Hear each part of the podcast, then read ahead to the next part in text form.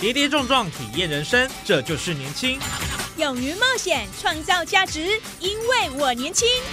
满腔热血，改变世界，年轻我最样。不一样的我们，在不一样的路上，找寻属于自己的天空。年轻新势力二点零全新出击，正声广播公司台中广播电台制作，林燕宇主持。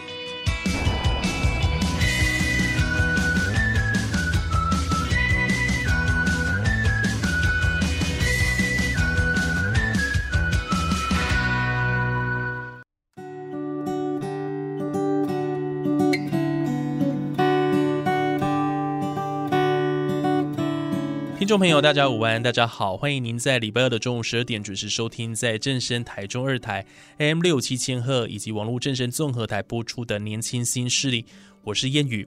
好，我们在上个礼拜的节目当中，我们非常开心能够邀请到嘉义县消防局第三大队三河救助分队的呃队员黄志阳欧里。那他本身也在 YouTube 上有拍摄影片，也是一名 YouTuber 了哈。然后他在上一期的节目当中跟我们分享一些呃他的一些特殊的搜救经历哈，相信大家听得津津有味。不过故事啊，当然还很多了哈。我们接下来要跟大家来呃分享的是有关于到底遇到山难事故的时候，我们怎么样去自保。或者说出发前到底要做什么样的准备，把这个伤害降到最低？好，我们继续邀请到的是欧里。Hello，听众朋友，大家好，我是欧里。好，欧里，那到底你们在这个勤务的过程当中哦，就是通常如果说遇到山难事故，呃，报案的原因大概有哪些啊？山难，我这样子说好了，山难要成立，山难就是有它的成因嘛，它大概可以归类成迷路、迷途。然后创伤、对疾病，还有一些其他，还有坠落啊、坠骨啊，哦，大概可以分这些。迷路好像是第一名，对不对？统计迷路是统计的第一名，嗯，就是所谓的迷途、迟归啊、失联。哦，对，所以这是不是我们的登山者他们都没有做好事前的功课，就是路线的规划上面没有先去了解，所以才会造成这个问题，对不对？这个疑问我比较会倾向我一个很资深的爬山的学长他说的，其实人在那种体力跟精力都耗费了很大的情况下，嗯，是很有可能去影响你的判断。哦，有道理。也许他做了很多，当然事前的准备功课啊，哦，离线地图的使用，这些是我觉得登山者要渐渐学会而且必备的了。嗯，但是体力呢，也是另外一种，就是你的体力、体能各方面都能够在你在呃行进中的体能的配置啊，你什么时候几点要到哪里，你的行动量来补充你的体力，那会影响到你的判断。也许说，呃，你会觉得说这样子看着呃离线地图走着走着，你一定不会出错。但就我们的搜救案例来讲，就真的会有人他做好准备功课哦，嗯，但是他的同伴却报案了，报案他走失了。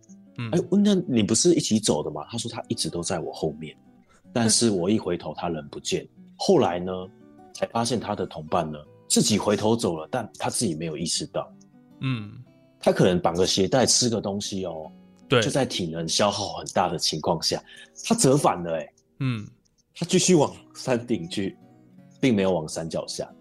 当然，我们消防人员听到就会觉得很不可思议啊。可是，所以这就是我很倾向我学长的一道一个想法，他就是觉得说，如果人在体力大量流失的情况下，是很有可能去导致他的判断错误的。，OK，所以这也是可以解释说，好像有一些登山意外的发生哦，嗯也不乏一些就是登山的好手或登山家，对不对？就我们在新闻的上面也常看到这样子，就很奇怪，他已经是一个资深的向导了，或者是他已经经验非常丰富了，但是他还是发生山难哦，所以好像可以解释这一点哦。其实也就是我们只能够也只能够这样猜测啦，因为其实你不管是呃独攀，或者是你组团登山呢、嗯。其实都有迷途的可能性发生啊，不会像说在登山的社团，大家都看到这个人迷路了，然后就开始怪他说你为什么独攀，为什么你为什么抛弃你的队友？倒嗯倒也不是这样子。其实我觉得不管独攀或是组团，都有可能会迷路啊。对，两个人也会一起迷路啊。实说的也是。所以其实最好的预防方式就是还是要去自己习惯去使用离线地图。嗯，对，离线地图要怎么使用？就载 A A P P 吗？对，在 APP，然后去学着使用。像 Android 的话，就是可能推荐绿野游踪啊、嗯 Hiking Book。那我我个人是使用 iOS 啊，嗯那 iOS 就是大家所知道就是三年日志，嗯，哎，三年日志非常好用，记录轨迹也好。那我们假设我今天要去爬，假设合欢山东峰好了，那我可以上网去找合欢山东峰的路线图，你就啪哇一大堆，因为大家走的路线可能不太一样啊，那就去参考，哎，符合我体能的，可能就当天单攻的，或者是两天一夜去下载下来，然后参考路线。一旦你自己的路线偏离别人的轨迹的时候，其实你就会有所警惕了。对，对，一旦我真的走错了，那我就再折回这个轨迹。哦，所以就是要使用这个离线地图的 App 啦，善加利用，然后知道说怎么去，呃，如果真的遇到一些呃迷路的情况之下，你会知道说怎么样再调整回来。对针对迷途的话是这样子。那当然会呃发生这个意外事故了哈。除了说迷途以外了，然后刚刚有提到说就是体能当然也是一个关键了哈。所以我想，如果说你是喜欢爬山的人啊，出发前一定要做好这个准备功课了哈。那当然也要衡量自己的体力，你到底能不能做得到。当然，平常可能自己就要累积这个呃蓄积这个体力啦，多运动啦，可能从焦山开始，慢慢慢慢到小百越、百越这样子，哦，就是一路往上这样子，对不对？就是你才能把前而且你的前一天一定要睡饱。嗯对我发现有很多登山的人，他可能本身就是已经开了很久的车，才到哦今天晚上过夜的地方，嗯，然后一大早就要起灯。对，那一大早起灯，就要你睡眠不足，然后你又在短时间呢攀升很大的呃上升的高度，你的身体还没有适应这个海拔，那你就会有可能在你凌晨一起来开始爬，哇，刮风啊，或者是下雨啊，天候恶劣，边爬着边消耗你的体力的同时，又并发着你的高山症，嗯这就很严重。哦所以其实我刚刚上一次没有跟主持人提到说，报案其实有更多的都是高山症发作。高山症也是占大多数就对了。对，它是属于它会在我们消防消防署那个三难成因里面，它会被统计在疾病里面。就是这个身体的一个状况哈，自己要去衡量，然后对呃睡饱很重要，这是欧里嗯给我们很重要的一个启示啊，因为确实一定要睡饱。对啊，因为确实你要到山里面去践行，你当然一定要有充足的体力。那有些人又喜欢就是可能一大早就要去攀登，那确实因为因为山区你一定是要花很多时间，你光开车到那边就花花不少时间了。对，哦，所以这个自己去衡量一下了哈，就是量力而为最重要。反正永远山在那里嘛，它不会不见。对 啊，对还有刚永远都在。山永远都在啊，哎呀啊，留得青山在，不怕没柴烧嘛。对 对对啊，而且除了这个体力以外啦，当然就是我觉得也要多方的这个更多的这个安全的尝试也是很重要，对不对？其实刚刚提到迷途哦，就是迷途，我们消防是会学说有有一个 stop 原则啦。那这 stop 原则就是它是取每一个 stop 的每个字母的前面，S 就是 stop and think，就是嗯你要停下来思考。那讲这个呢，其实就是其实有很多人发现没有使用离线地图，就会造成一个状况，就是你走了很久很久哦，你才发现你可能迷路了。哦，其实你已经脱离你的路线很久很久了，这就是没有嗯使用离线地图、然后迷路的报案者，他们会分享给我们的。我问他，我们都会问，嗯，你刚刚大概是在什么地方？你最有印象？你还有看到我们登山的布条？上一上一次看到登山布条是什么时候？大概走了多久？去推算他有可能扇形的往哪边去，这样子。这个时候就是他们其实并没有停下来跟思考，就是 stop and think。像 S T O P 的 O 是 observe 是观察，然后 P 就是两个 P 是 plan，就是计划一跟计划二。当然以前的呃学长们会说，那就是可能有方式是沿着原路折返啊，然后计划二就是往高处走，不要下切溪谷啊，这就是一个大家所知道的 stop 原则。但其实真正会做到的人很少了，就是你都是你走了好长好长一段才发现，这里好像跟我预料的不太一样，而且沿路都没有任何的山友，才开始觉得紧急要报案。所以还是要及早发现。对啊，这对比比较好好处理啦。就是说，你迷路了一一长串的时间，真的你也不知道你自己在哪里了。然后后来，对啊，毕竟这个山山里面那么大嘛，所以你其实已经不知道自己是在哪一个方向了啦。那回头过来又要看地图的时候，通常就 需要报案了，请人家来救你了哦。对对对，迷路的案件通常是这样子。是。不过欧里刚刚讲到一个很重要一点，就是叫做不要下切溪谷。是，这个好像在很多的山难事件都会发生，好，代表我们的这个山林教育还要加强哦。为什么不能下切溪谷？这个原因是什么？其实我也想要反问主持人说，那你觉得为什么他们都会下切溪谷？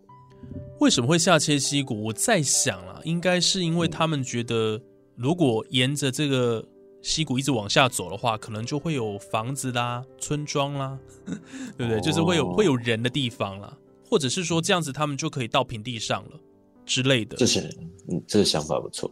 嗯，不是这是错误想法，这这这没有不错。我们这边的想法比较多，是因为他已经在哦迷途一到两天，我们有一个维生三三三原则嘛，对，野外求生三三三有有听过，，就是基本上你如果没有水的话，三天，简单说就是三天就 out，嗯。对啊，没有食物的话是三周 out，然后失温的话三个小时就 out。那通常一个迷途案件啊，消防队需要花很大很大的地面部队要接近你，需要花很久的时间以及很大的阵仗去找到你，对，除非你第一时间就发出了你的坐标点，不然多数我们就是要有策略的去寻找你。那在这一天、两天、三天的四天这样子的救援行动当中，你的水一定是会耗尽的。嗯所以我们都会觉得，当这个人他在呃两三天、三四天都找不到，他很有可能他已经下切溪谷。那我们一开始走一定都是在人线上，在嗯步道上，对然后去寻找诶走失的人。他有可能是在步道上滑落啊，滑落颠簸啊。这时候这个救援行动可能就是斜坡拖拉，哦，把人拖上来，或者是利用直升机吊挂找一个平台。嗯他可能有受伤，但是下切溪谷就是完全不同的。我们在人线上，你要到每个溪谷都要尝试下切，那对消防员跟救难人员来讲都是很大的挑战，因为我们除了要找他可能在什么地方下切，他什么地方滑落，我们要找下切的点很困难以外，你每个点都要尝试去做下切嘛，很困难。那现在更流行的一个我们推出的一个所谓的无无人机救援，无人机救援行动在很多呃有山域事故的县市跟分队，他们会去训练这个，就是使用无人机飞下去做寻找。但是台湾的森林形态很多时候有一些灌木丛、矮木丛，嗯，并不是那么对无人机有来说有这么的友善，对。可，能我下去就上不来，就所以我们都要找到一个好的地点，然后再去使用无人机下去搜寻。如果没办法，那就要再回来，在地面部队继续前进。嗯，所以下切溪谷真的是呃很很困难很难的搜救行动。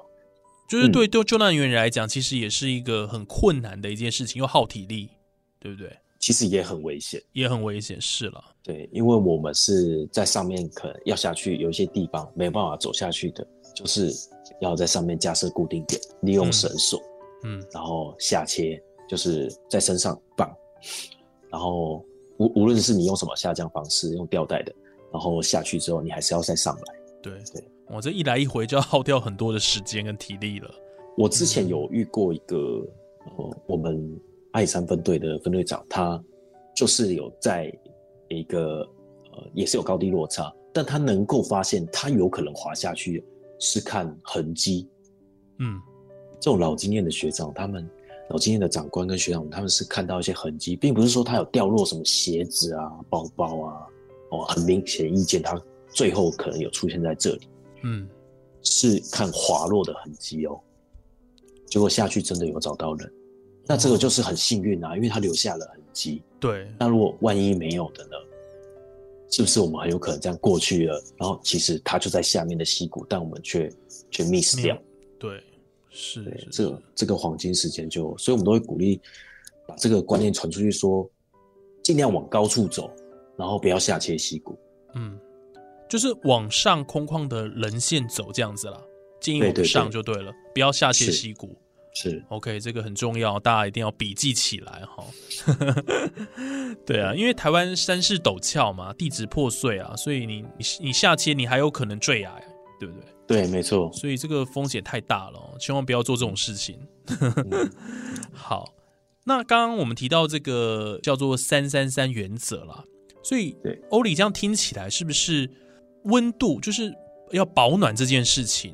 因为很多人会失温冻死，它反而嗯是一个比吃就进食这件事情还更重要，对不对？是不是自己要先御寒，然后保暖？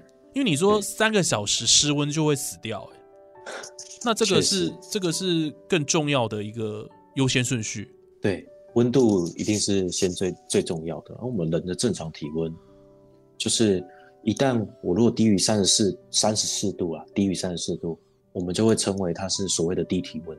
嗯对，像三十四到三十六度啊，其实你就已经可能会感受到冷，会发抖，然后皮肤会有些麻木感啊，因为你的末梢会比较麻，然后动作会不协调啊，步伐蹒跚啊。这个时候，其实三十四到三十六度间，我们就会称它是轻度的失温。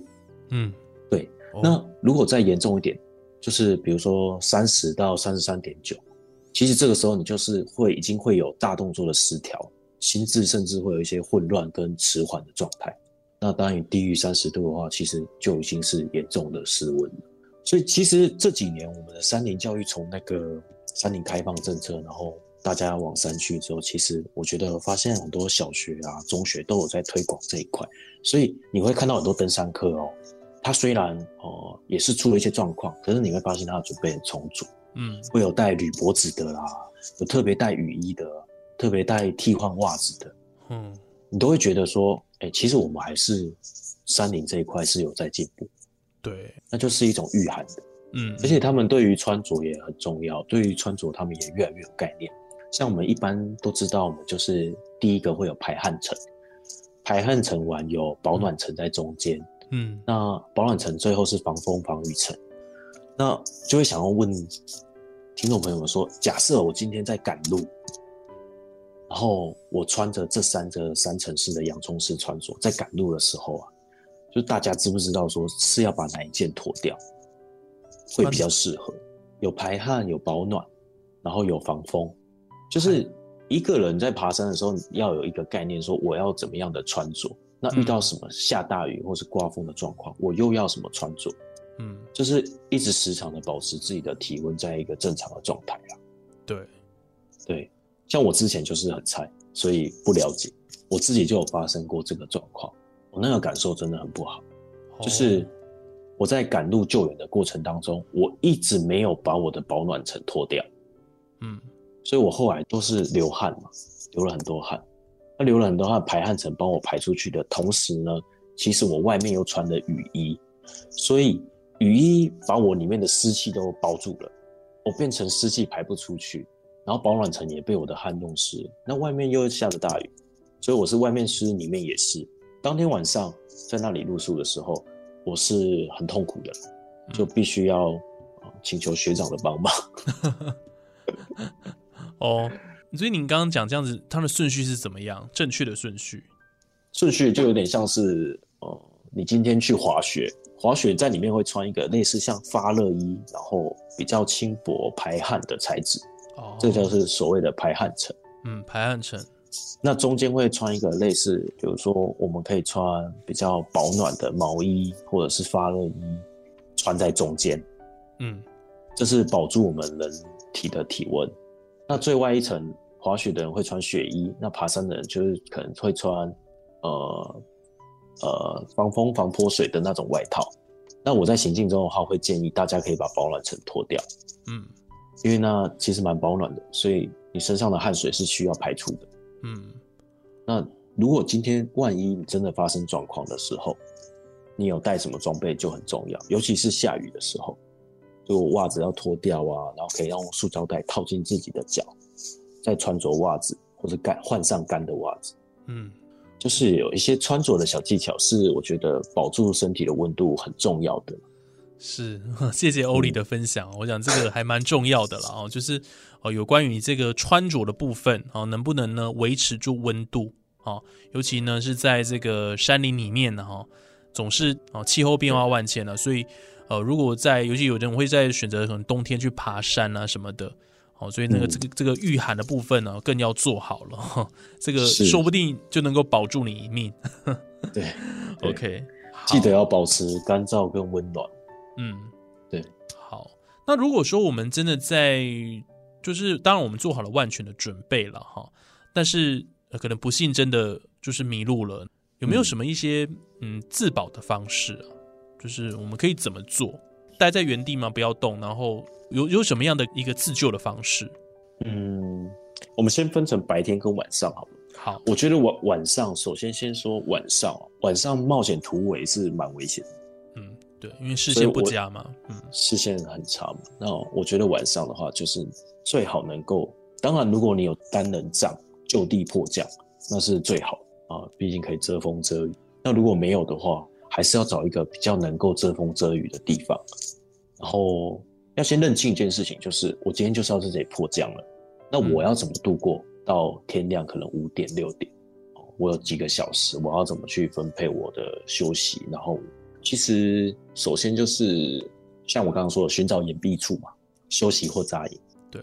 再就是服用你的呃，你本身的，无论是你的行动量，或是你本身分配到在晚上吃的，你要补充你的热量，然后保持干燥。然后，呃，假设真的迷路了，这个时候你知道你要迫降，但是你还是要报案，你还是要协助我们找到你。对。然后喝水。然后保守身上的身体的能量，不要再去多做无谓的体能消耗。就是我今天就是要奋战到明天的，你要有这个自制，嗯，因为我已经迷路了嘛。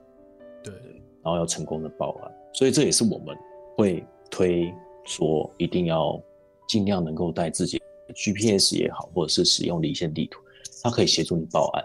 其实现在有网络的地方赖也可以啊，我们就传送自己的坐标出去。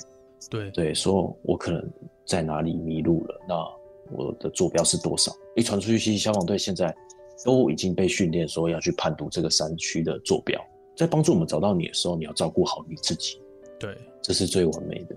嗯，我们一定竭尽所能的去找到你，但是在这之前，请你坚持，要有那个被救的决心。对对对，求生意志啦，要坚持。要求生，对，要坚持。然后，但是事与愿违，很多时候很多案件就是。他们会一不断的去冒险突围，这就会导致迷途的案件变得更复杂化。他可能越走越远，有可能跌落衰落。对，这个就麻烦了，对不对？这就非常的麻烦。对啊，因为因为你只要跌下去，那一定是不知道撞到哪个地方了，对不对？要撞到头就完了。对啊。所以这个千万要苦口婆心，对不对？对，欧里苦口婆心跟大家分享了一些要注意的一些事项了，我觉得都蛮受用的。因为毕竟他是第一线的这个呃搜救队员，哦，那也经历过很多的这个呃就是山难事件的一个搜救，所以呃他的一些呃建议啦，我觉得真的大家都要听进去。所以我们今天是一个 知识含金量很高的一集了，对不对？哦。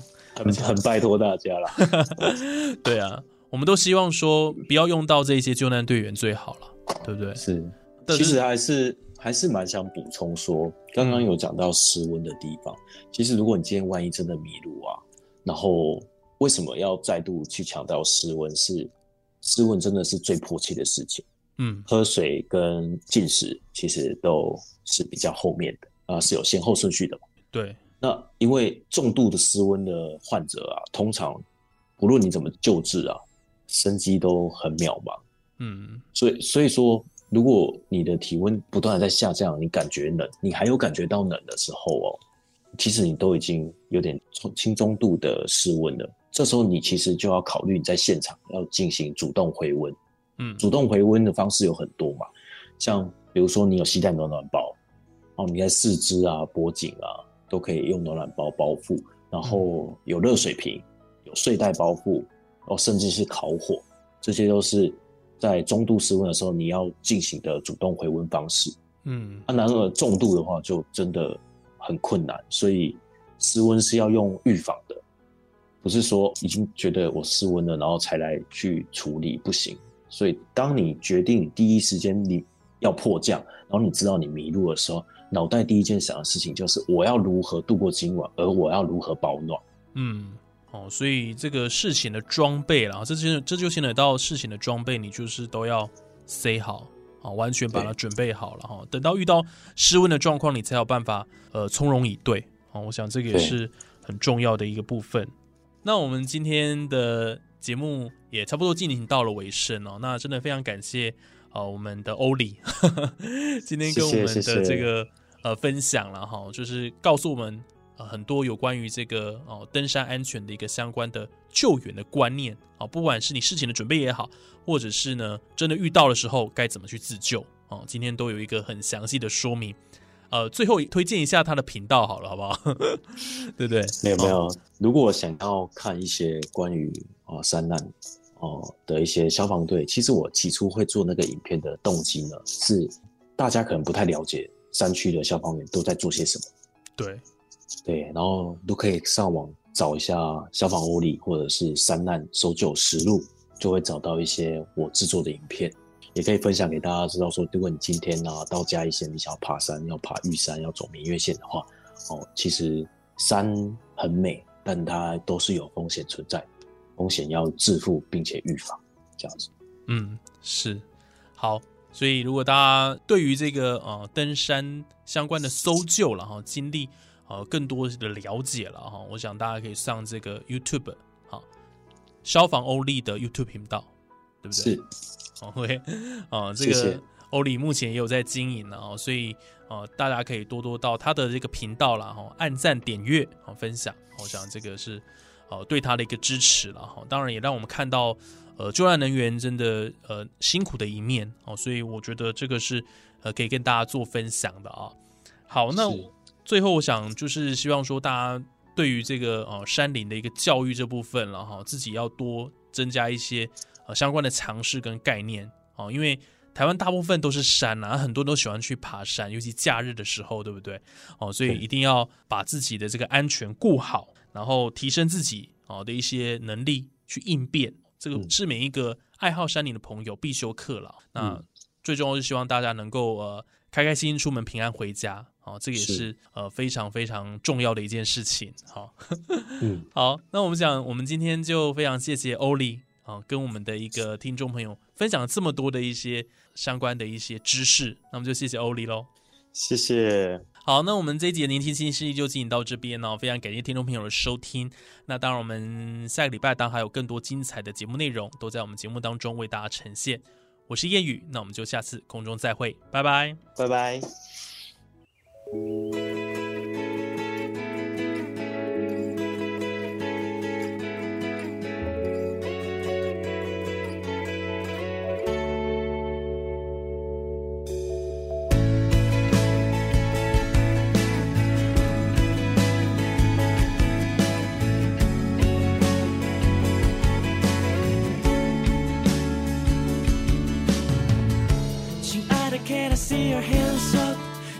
着你举手投足间的折磨，爱藏的幸福却朦胧。你还在等什么？亲爱的，Let me see your hands up。从来没有享受的爱怎么放手？心碎的悄悄却磅礴。你还在等什么？你是无法接近的目的。不管我再怎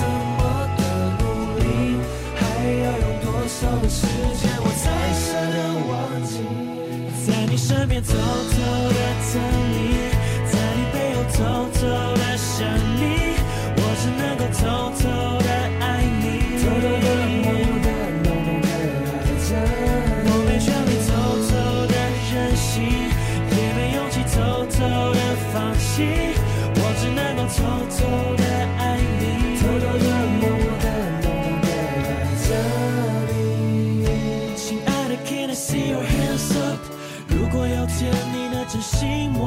回首，我还为你出着温柔。你还在等什么？亲爱的，Let me see your hands up。如果有天你的双手觉得寂寞，我愿意一辈子牵走。